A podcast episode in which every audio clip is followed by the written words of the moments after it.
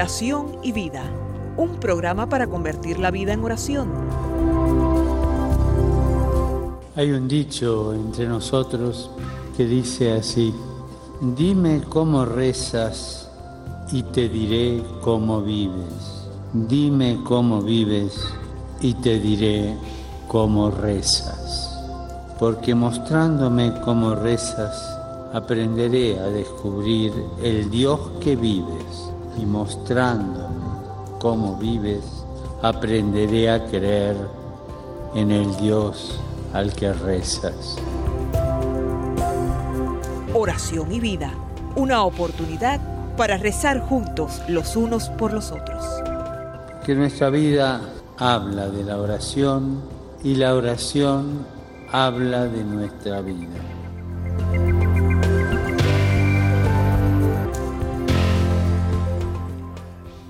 Ven Espíritu Santo, llena los corazones de tus fieles y enciende en ellos el fuego de tu amor.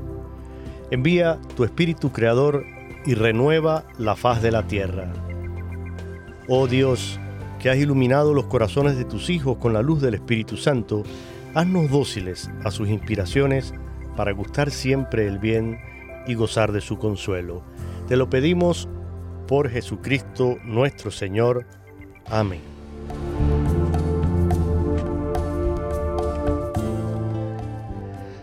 Sean todos bienvenidos a esta nueva edición del programa Oración y Vida en este viernes del mes de junio, día en el que celebramos la solemnidad del Sagrado Corazón de Jesús y mañana sábado recordamos el Sagrado Corazón de María.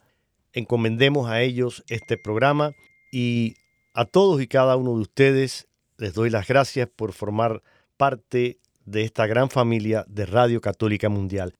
El tema de hoy me parece que será de gran ayuda para nuestra audiencia, formada en su mayoría por inmigrantes que abandonaron su país para venir aquí en busca de libertad y de mejores oportunidades.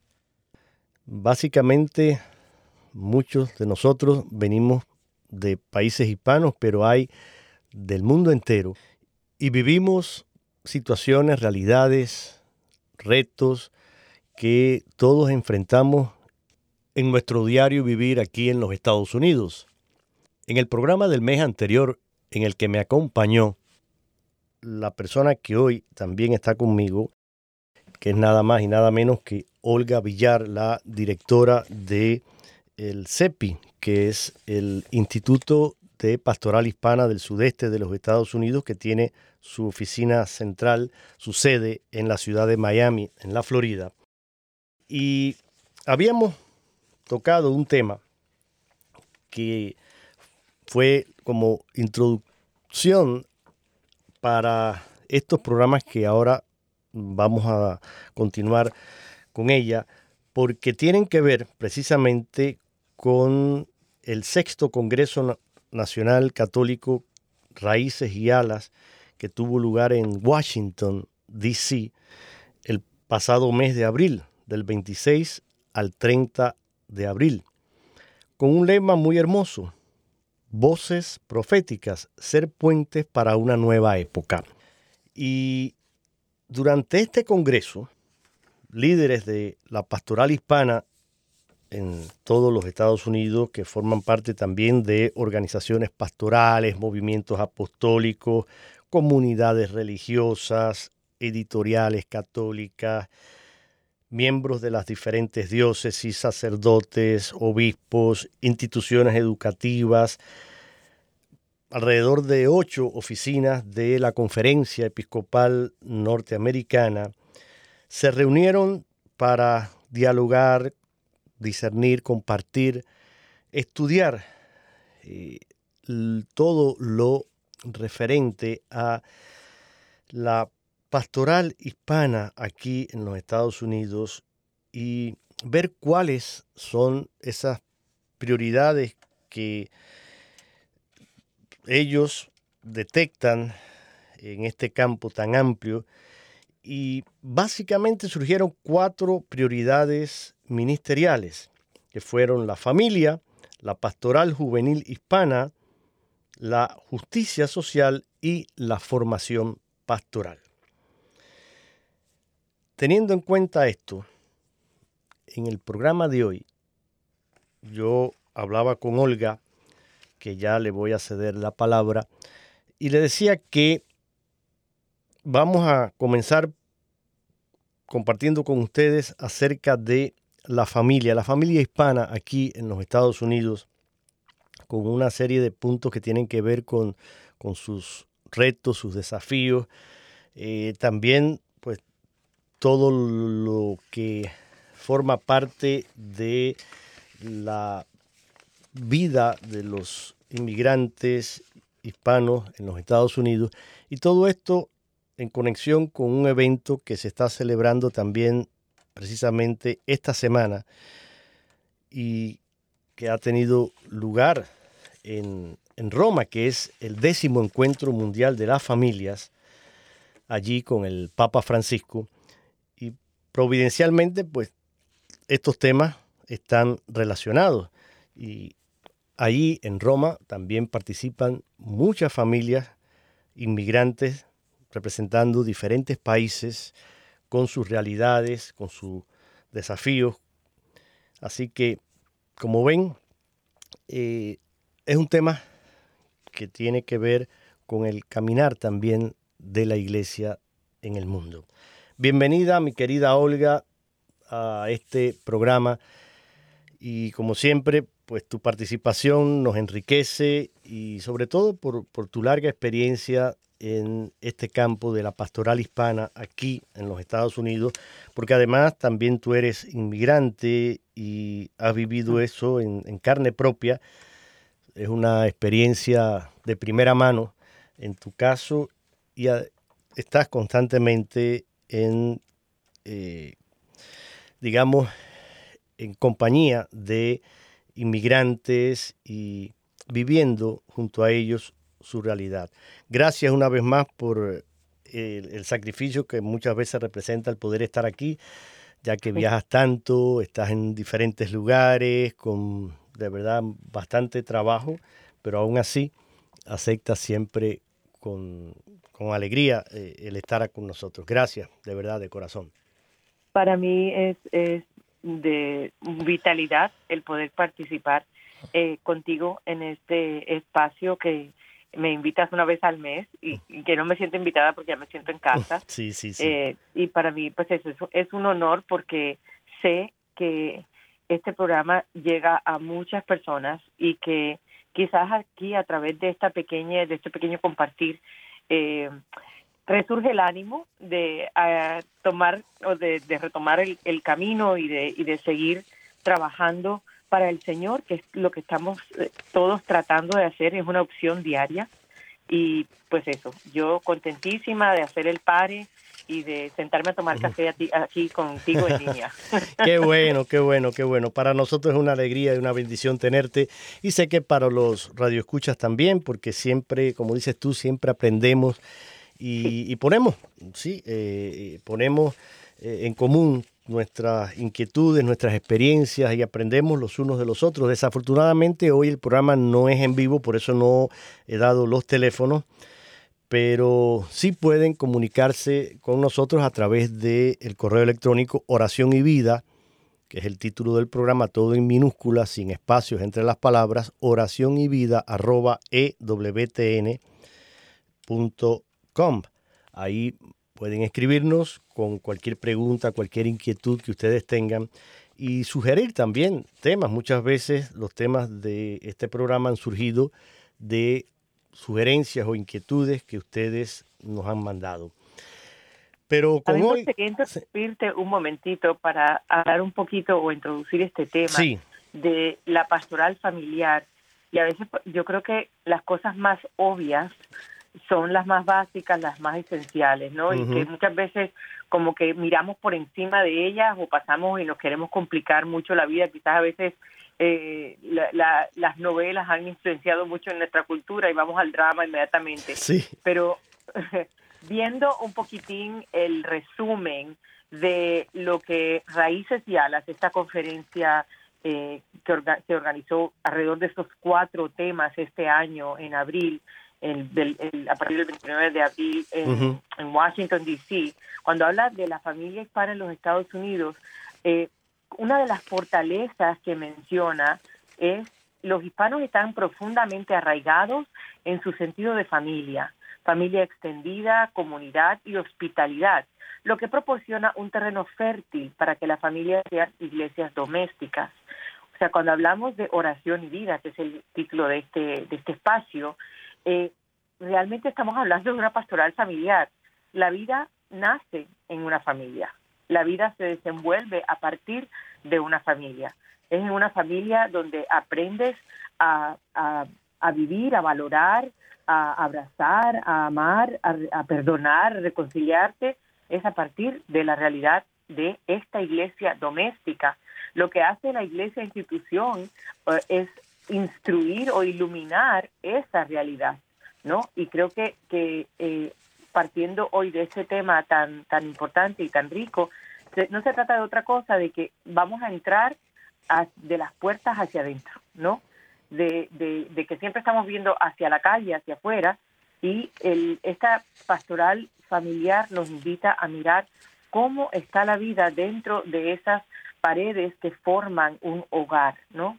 Y que cada hogar es muy distinto y que cada hogar quizás también se ha, se ha visto, perdón, marcado por eh, las situaciones sociales, políticas, etcétera, que amenazan, ¿no? La estabilidad de ese de ese hogar, de esa iglesia doméstica y cómo nosotros acompañamos esos procesos de identificar que nuestras familias hoy día no son tan tradicionales como papá y mamá, que muchas veces no solamente no es que no tenemos ni papá y mamá, es que tenemos a abuelos haciendo el papel de padres nuevamente, o sea, tenemos toda una complejidad que debemos mirar hacia adentro y buscar esa imagen de la divina, de la Santísima Trinidad que nos llama a vivir en ese dinamismo de amor que tiene que surgir en la casa, en la iglesia doméstica. Me parece fantástico esto que nos acabas de decir. Y tú mencionabas eh, como una de las fortalezas que se destacaban en esta eh, en este tema, en esta reunión de ustedes, y ese eh, sentido de familia ¿no? que tenemos los hispanos. También se mencionaba como otra de esas fortalezas que la mayoría de las familias hispanas son creyentes y que su vida familiar precisamente encuentra eh, la fortaleza y, el alimento en las múltiples expresiones de devoción popular, de religiosidad esas que traemos de, nuestro país. Y tú decías algo, mira, mm, tú hablabas de mirar hacia adentro, de como una mirada introspectiva, diríamos, a, la realidad que vivimos en la familia. Y decías la palabra hogar. Y a mí me encanta cuando mencionamos hogar, porque estamos acostumbrados a decir que la casa, la casa, la casa para mí hace referencia a, a esa eh, ese lugar en el que habitamos, que puede ser una casa grande, chiquita, eh, no sé, eh, hace referencia a lo que es lo material, la construcción, pero desafortunadamente existen muchas casas que no son hogares. El hogar es precisamente lo que se forma a partir de las personas que habitan en una casa, esa, esa interacción, esa convivencia diaria, ese compartir de cada día es lo que conforma un hogar. Y en este caso, un hogar cristiano que ama, que reza, que se acompañan los unos a los otros. De esto es lo que estamos hablando. Y tú mencionabas también a los abuelos que vuelven a tomar un, un papel fundamental eh, en la familia y sobre todo aquí, lo vemos en las familias hispanas en los Estados Unidos, porque muchas veces papá y mamá tienen que salir a trabajar para buscar el sustento y proveer ¿no? Eh, a, la familia y quienes eh, se encargan entonces, quienes les suplen, al menos durante gran parte del día, durante muchas horas, pues son abuelo y abuela. Mm. Y, eso es una bendición, poder contar con ellos en el seno de la familia y que puedan también ayudar a papá y a mamá en este camino, ¿no? A mí me gustaría eh, que solamente me encanta jugar con las palabras y ver las raíces de las palabras y la etimología de la palabra hogar. Y mirando aquí dice focus, hogar, latín focus, como lugar en la casa donde se prepara la hoguera. Exacto, y luego viene, sí, A viene extendido a referirse a la casa misma o a la familia que habita en ella. Entonces, si estamos pensando que fuera de la casa hay todos los lo, frío, el, frío, el, el, mal tiempo, eh, todo el huracán, vientos, lluvias, ¿no? Que, podemos poner toda clase de nombres a cada una de, de, estas realidades y que la casa es ese lugar donde yo me acerco porque necesito ese calorcito. Y ese calorcito es el amor de, la, de aquellos con quienes comparto la vida, ¿no? Que, que van definiendo mi vida también porque ninguno de nosotros ha llegado donde estamos así como que al tronar de dedos, ¿no? Sino que es viene de una historia, viene de un caminar, viene de unas experiencias que han sido transmitidas no solamente por tradición oral, pero muchas veces uno se encuentra haciendo cosas o repitiendo cosas que vivió de pequeño, que mm. también la abuela de alguna manera pasó, la bisabuela pasó, o caminar, ¿no? ¿Cuántas veces estás caminando? No, porque camina como su abuelo y a lo mejor el, niño o la niña nunca conoció al abuelo o la abuela, pero como que lo, lo heredas, ¿no? Entonces, todo, todo eso es lo que al hablar de la familia estamos trayendo a esta conversación. Así, así es. Y fíjate, yo decía al principio que queremos también poner esto en contexto dentro de este evento mundial que se está celebrando en Roma, que hoy es viernes, pero este evento se inauguró, comenzó el pasado miércoles 22 de junio y va a extenderse hasta el 26. Y fíjate qué hermoso el lema que tiene que ver con lo que tú nos apuntabas hace un rato. El lema de este décimo encuentro mundial de la familia es precisamente eh, el amor familiar, vocación y camino de santidad. Es decir, eh, el Papa ha querido mm, enfocar la santidad y este camino a la santidad que se vive en el matrimonio, en la familia, como partiendo de esa base que es el amor familiar, esa iglesia doméstica que tú mm, comentabas con este encuentro se va a clausurar este año de la familia que precisamente pues eh, se realizó teniendo en cuenta el quinto aniversario de eh, la exhortación apostólica Amoris Leticia. Entonces, eh, qué importante es que nos demos cuenta de esta realidad a la que estamos llamados a vivir como familia. Y el Papa, precisamente porque este mes, ustedes saben que, bueno, todos los meses el Papa nos da una intención de oración. Y voy a compartir con ustedes, porque lo tengo aquí, para que vean qué bonita estas palabras del Papa Francisco y que todo tiene que ver con este tema que estamos comentando, porque precisamente la intención de oración de este mes tiene que ver con la familia. Vamos a escuchar las palabras del Santo Padre.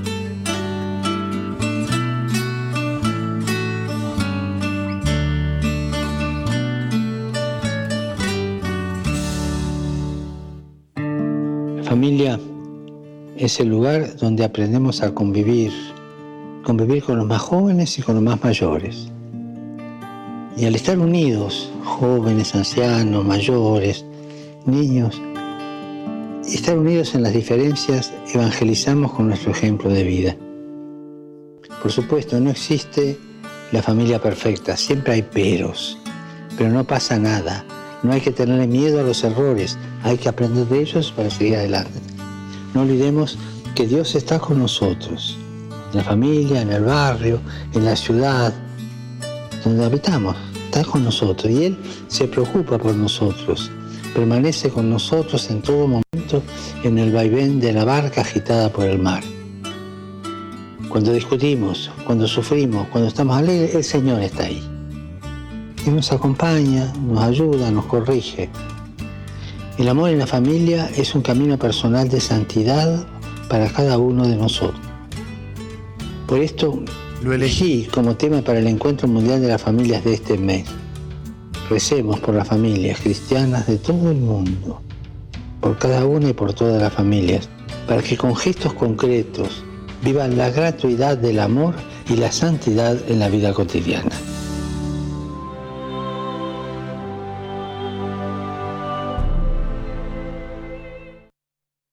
Esta es la intención de oración que nos propone el Papa Francisco para este mes de junio.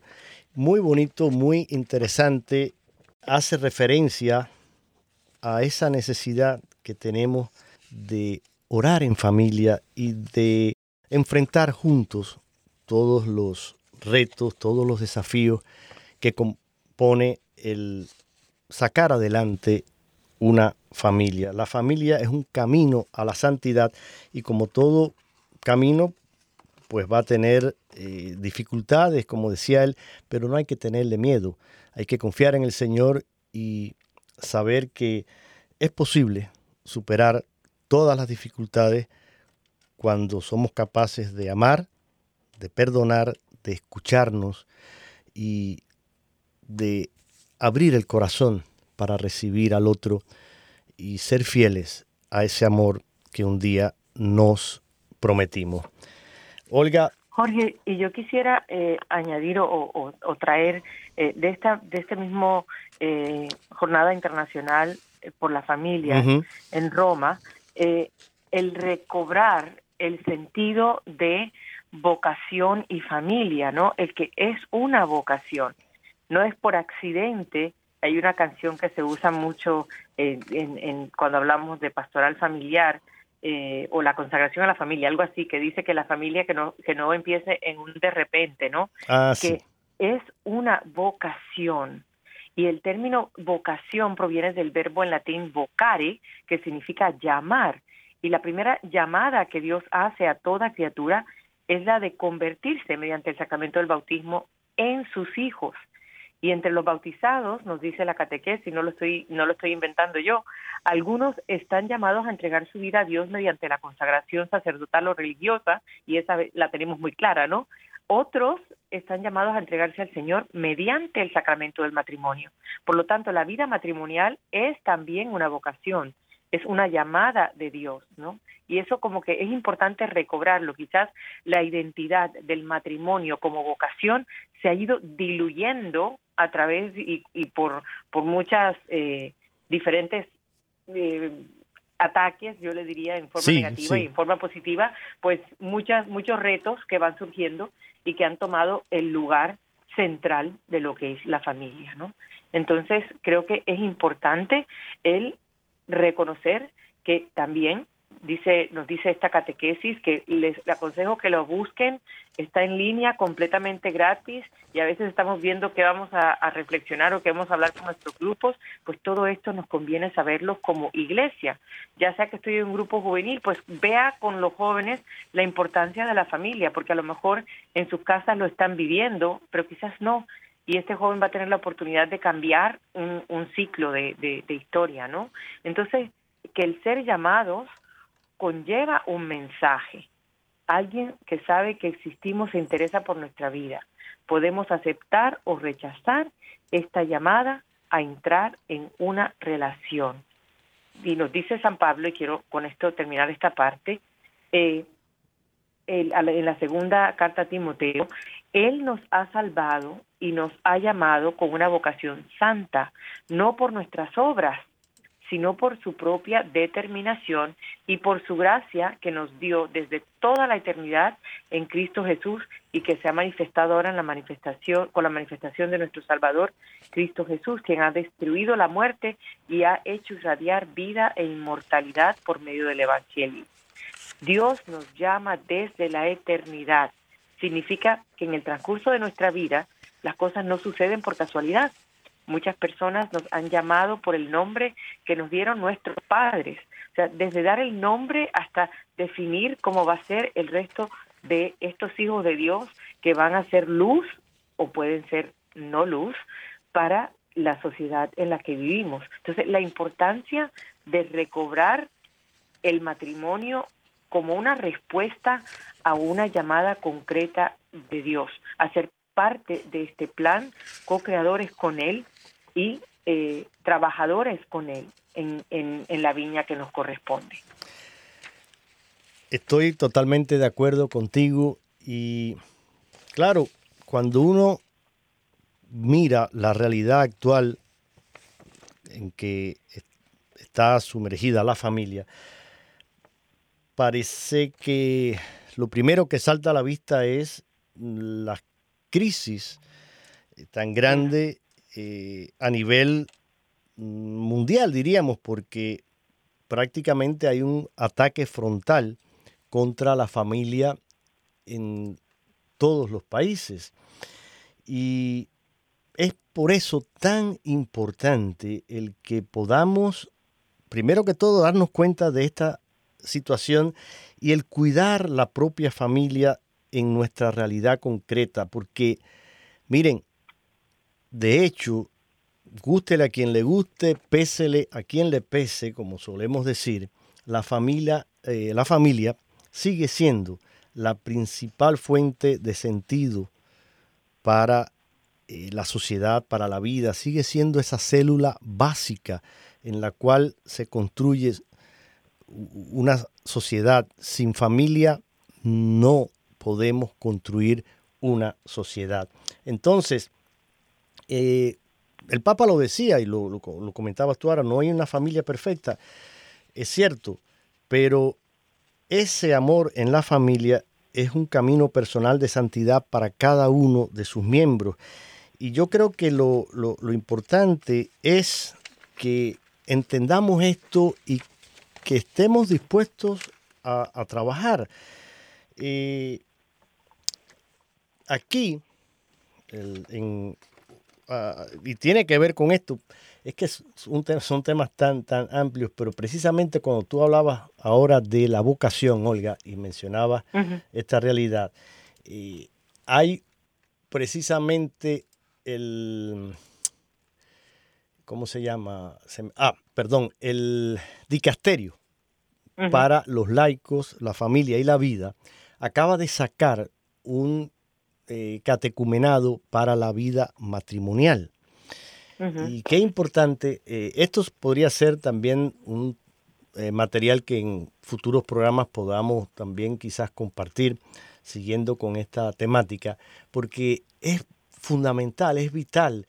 Y han sacado este eh, catecumenado para una herramienta que ponen al servicio de la catequesia, al servicio de las eh, diferentes diócesis en su formación y preparación a la vida matrimonial, porque creo que eso es parte también de la crisis que estamos viviendo, donde hoy los jóvenes se acercan al sacramento del matrimonio sin tener una preparación eh, sólida y, fuerte y, que de verdad les enseñe y les eduque sobre esta realidad del matrimonio, cuáles son los compromisos que van a contraer y, y cuál es la manera en que se debe vivir esta vocación, como decías tú.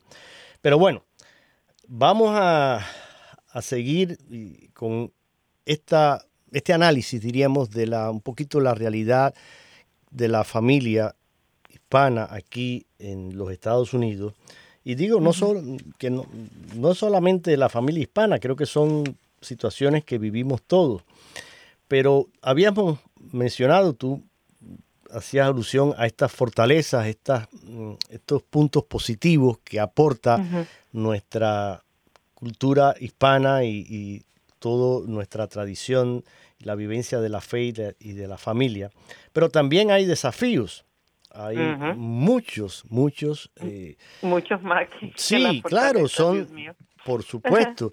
Eh, entonces, ¿cuáles podrían ser algunos de esos desafíos? Podemos mencionar algunos ahora brevemente y después hacemos una pausa con una eh, canción precisamente dedicada a la familia. Pero si quieres mencionar alguno de estos desafíos y después los comentamos. Uno de los desafíos más, más que, más se, se manifiestan es ser católicos por tradición y no por convicción. Eh, y quizás esto es una de, las de las cosas que se, ve mucho, mucho y muy fuerte en todo el resto de las pastorales, ¿no? Em, tenemos muy, somos de, primera comunión, somos de bautismo, somos de presentación en el templo y esto se, eh, se vuelve como lo más importante eh, en vez de una verdadera y profunda convicción de encuentro con el Señor que lleva a un transformar la vida, ¿no? La, y la vida, como repito mucho, se tiene que ver en las acciones, ¿no? En las actitudes que tienen las personas. Entonces, este es un desafío muy fuerte, cosa que me lleva a, de, hecho voy a hacer un pequeño comercial, eh, toda nuestra religiosidad popular son puntos de encuentro. O sea, la tradición entre nuestros pueblos hispanos eh, católicos tiene que llevarnos a un encuentro más profundo con aquel a quien celebramos y con aquel a quien a quien define nuestra fe, ¿no? Pero no quedarnos es como llegar al mar y, y emocionarse con el mar, pero no pasar de la orilla. Cosa que me pasa a menudo porque yo no nado. Pues aprender a nadar significa aprender a vivir en, en convicción de la fe. Entonces, ese como un desafío fuerte, la falta de entendimiento entre los miembros de una misma familia por barreras de idioma y cultura. Recuerdo una vez en una reunión donde estábamos revisando o evaluando la realidad de esa comunidad y la realidad era que la mayoría, 90%, eran primera generación, que habían venido muy jóvenes, cruzado la frontera, etcétera, y eh, sus hijos ya han nacido en este país. Y el escuchar a una mamá diciendo es que muchas veces no entiendo a mi hija y no entiendo en la cuestión normal que nunca el adulto entiende al teenager. Parece que cuando somos adultos se nos olvida que en un momento también nosotros pasamos por un momento de cambio y de cambio de hormonas y que nos volvimos rebeldes o contestones, etcétera. Pero es que ahora se le añade a todas esas cuestiones naturales del mismo proceso de desarrollo humano se le añade también el que están en una cultura diferente y que tienen un idioma diferente de, comunicación. Entonces, eh, además, las relaciones se debilitan debido también a los horarios de trabajo de los padres. Eh, esta realidad nuestra está muy centrada en eh, el, el tiempo es dinero, ¿no? Es, lo que lo que repetimos y esto afecta las relaciones entre generaciones de nuestras familias hispanas, cosa que también no solamente, y quiero aclararlo porque estamos viendo en los Estados Unidos, pero es un fenómeno que se está yendo eh, globalmente, ¿no? Que está el nuevo, los nuevos estilos de vida nos están llevando a un abandonar la familia por querer optar por la familia, darles un mejor eh, eh, estatus a, la familia, darles lo que no tuve, pero lo que tuve tampoco puedo dárselo, ¿no? Y lo que tuvimos quizás es, yo recuerdo, éramos cinco, o sea, mis tres hermanas, mi papá y mi mamá, en las buenas, en las malas, en, en las duras y en las maduras, ¿no? Ahí estábamos los cinco. Y aunque no tuviéramos todo lo que necesitábamos, en, materialmente nos teníamos uno a otro. Y eso es quizás el tesoro más grande que estamos dejando perder y que se está notando en el estilo en que nuestros hijos crecen, ¿no? Eh, Sí, por mencionar, perdón. No, no, no, eh, estoy de acuerdo contigo. Estás, estás haciendo, un, o sea, un análisis muy certero y muy realista de lo que hoy encontramos. Mira, una de las cosas que también eh, favorece eh, esta desconexión que hay en, la familia y, esta falta de, quizás de, diálogo. Por un lado, como decías, pues los padres salen más y pasan más tiempo a veces fuera trabajando y, los chicos mm, quedan solos muchas veces, pero además también a veces incluso el poco tiempo que estamos juntos en la casa, debido a todas estas facilidades materiales que se pueden tener, por ejemplo, aquí, donde cada habitación tiene un televisor, por ejemplo, yo he ido a casas donde en cada cuarto, en la sala, hasta en la cocina hay un televisor.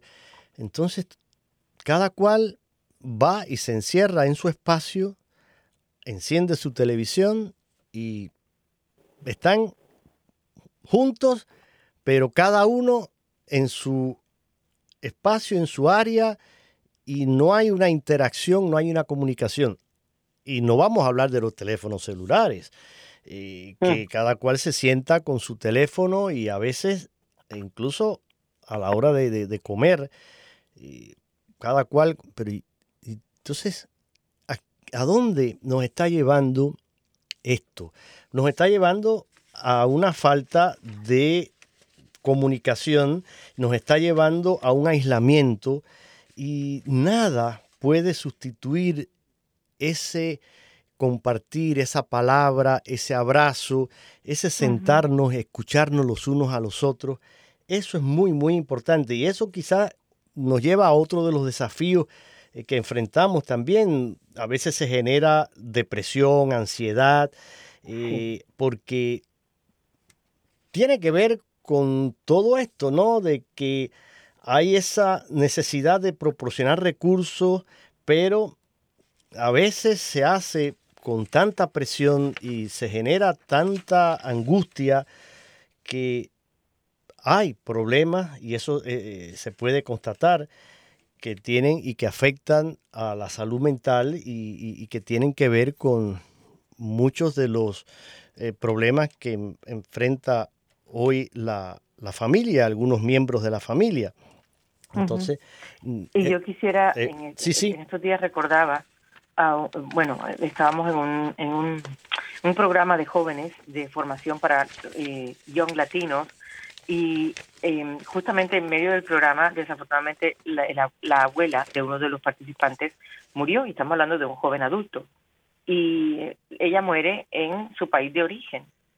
El, el, el, muchacho, la última vez que su abuela lo vio en persona, era eh, tenía dos mesecitos de haber nacido. A los dos meses se lo trajo su madre para acá. Pero bueno, para hacer la, la historia corta y, y como, como un ejemplo de lo que las comunicaciones o, o, o, las miscommunications, la falta de comunicación. Eh, este niño crece viendo siempre a su abuela a través de la, de la del videollamada, ¿no? Y que él recuerda que dos semanas antes de, de la muerte, él, eh, la, la, última vez que la ve por videollamada, él estaba jugando, pues nuestros muchachos se entretienen con el teléfono y los juegos de videos muy fácilmente. Y él dice, me duele que mi mamá me llamó para que hablara con mi abuela y yo eh, dije, ah, eh, yo quiero seguir jugando, ¿no? Y, esto, eh, que lo diga un joven adulto, te dice la influencia que tiene estas comunicaciones, la, la realidad del hispano que vive entre dos mundos, porque su abuela vive en un ranchito en su país de origen y él sigue queriendo a su abuela, pero a la distancia, ¿no? El, el, lo que el espacio de distancia hace en nuestras familias y que nos las divide así, muy normal, muy naturalmente, por un vivir mejor, ¿no? Y no sé por qué estoy compartiendo esto en este momento, pero que quizás qué importante es el poder acortar esas distancias y que eso es un reto fuerte para nuestras familias que han tenido que emigrar y que no pueden viajar. Este niño no tiene todavía eh, documentos, no puede viajar, pero de qué forma vamos acortando esas distancias para que la relación de una tercera generación y primera generación no se dañe de tal manera que las raíces del árbol de esta persona, de la identidad cultural y como familia de este muchacho no se pudran o no se sequen, porque esto es lo que le va a dar a él cierta, eh, lo que me dio a mí mi abuela, siendo ella primera generación y, yo tercera. Bueno, pues... Cosa que guardo conmigo y que me fortalece como persona. Con esto que nos has eh, contado, vamos a buscar, tratar de encontrar una respuesta en esta canción que nos canta John Carlos y que se titula precisamente Mi familia. Tengo una familia que confía ciegamente en mí. Tengo unos pequeños que les sobran ganas de vivir. Yo tengo una esposa que le basta solo con creer de que todo estará bien, que todo estará bien. Y yo tengo un padre que camina siempre a mi lado, que me ama tanto y que nunca me ha abandonado, que me da las fuerzas para seguir avanzando, para lograr lo que quiero y así seguirle cantando. Que yo tengo un padre que nos ama tanto, cuida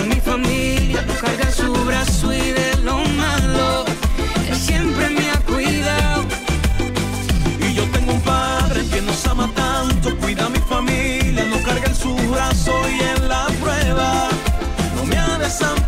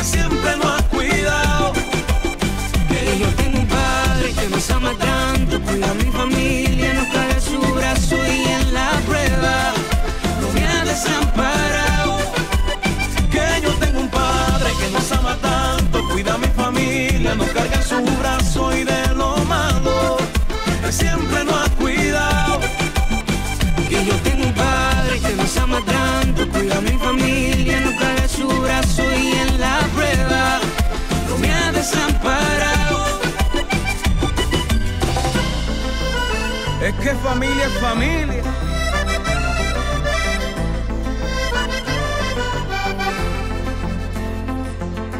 Hoy voy a entregarle mi familia, nuestro anhelo, nuestros sueños, en sus manos los pondré. Yo sé que con él todo lo puedo, yo ya no me desespero, mi confianza está en él.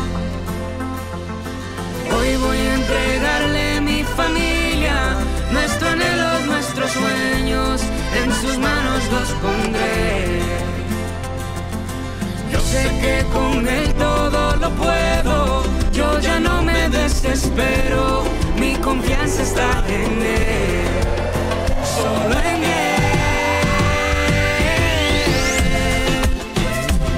Es que yo amo mi familia. La familia es la iglesia doméstica.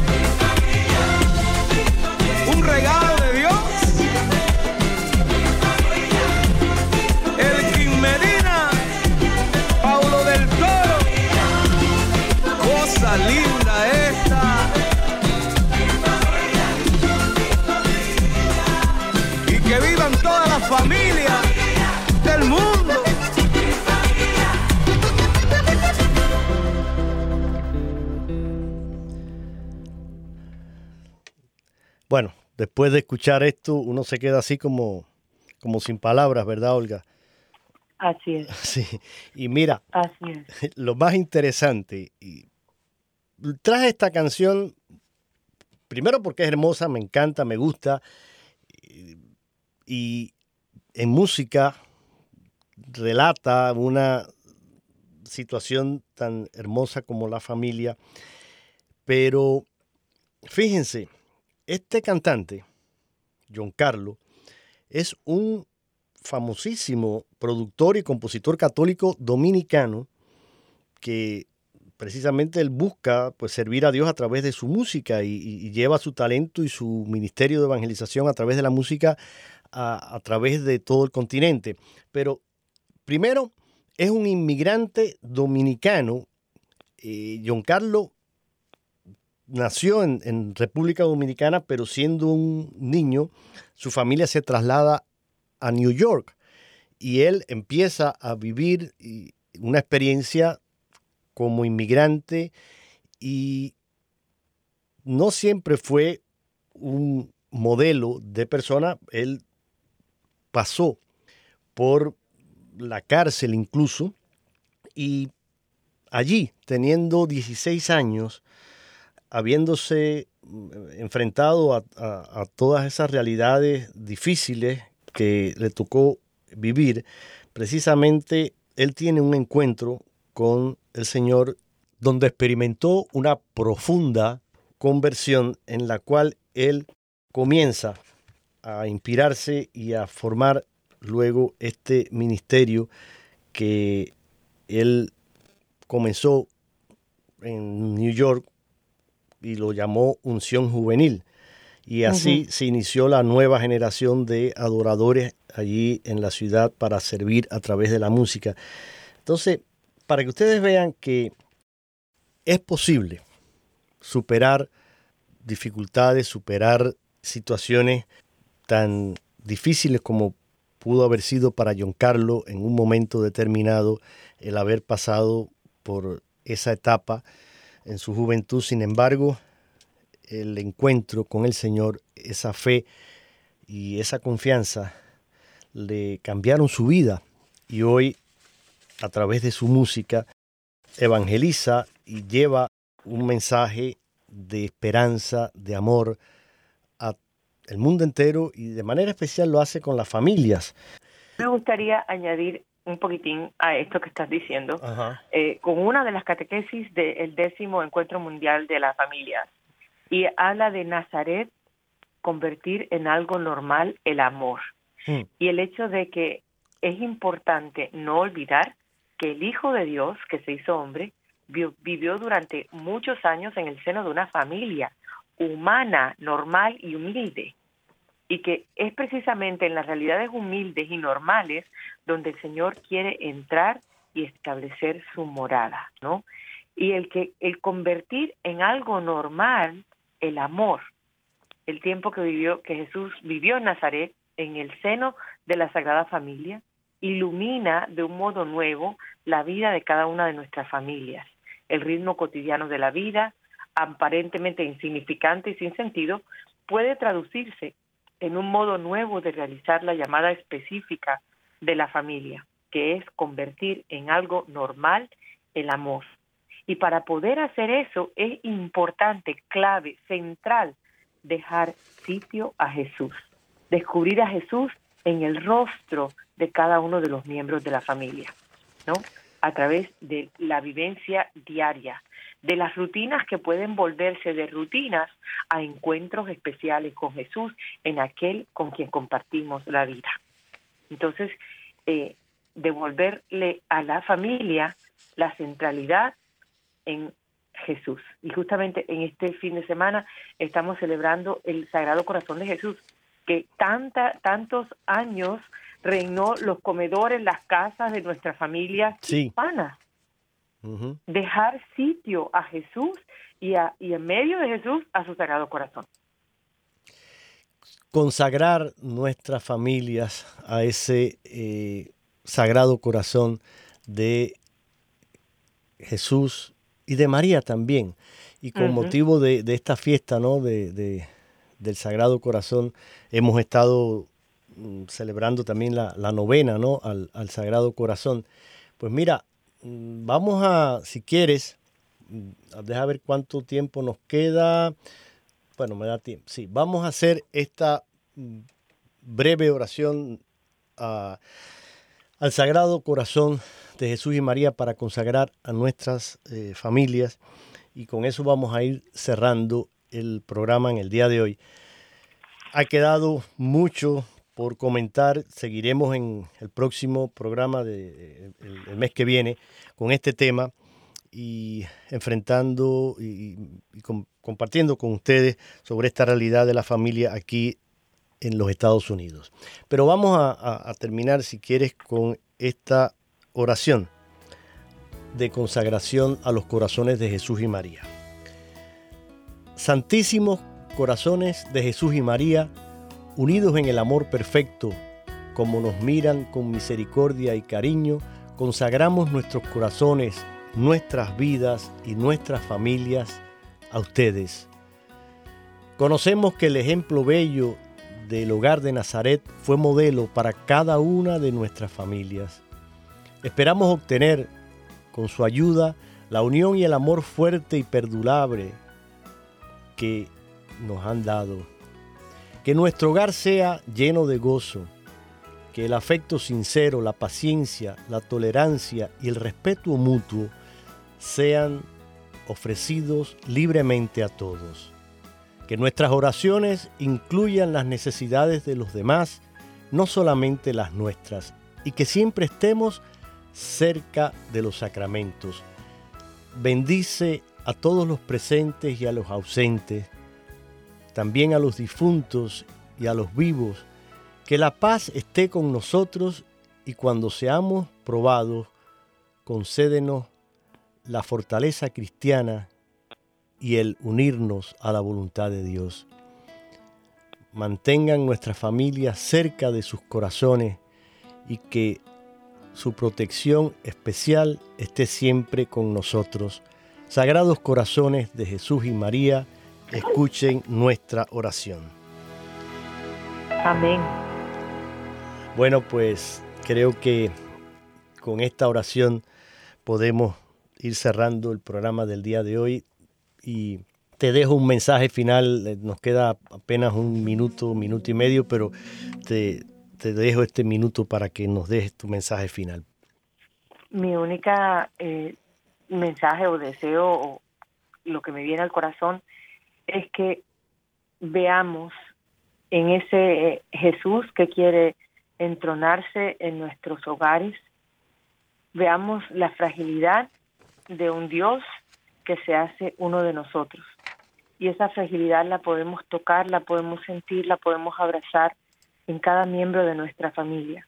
Que tratemos de, a través de esos ojos, de, frágiles, pero a la misma vez ojos llenos de, de ternura de una criatura, tratemos de ver con compasión, con amor, con ternura a cada miembro de nuestra familia y que a partir de ahí podamos entregar nuestro amor a cada miembro de nuestra familia, que busquemos sanación a través de ese Jesús que reine en medio de nuestros hogares, que busquemos entronarle y busquemos vivir desde Él.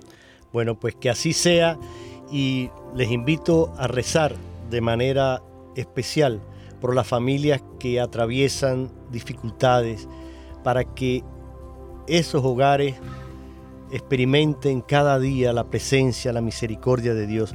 Oremos por nuestras familias, pero de manera especial les invito a que oren por esos hogares rotos, por esas familias que están atravesando una crisis, para que vuelvan sus corazones al Señor y encuentren en ellos la fortaleza, el amor y el deseo de vivir su fidelidad en el amor, en la esperanza y en el perdón. Gracias Olga y gracias a todos ustedes por su sintonía. Hasta la próxima semana si Dios quiere.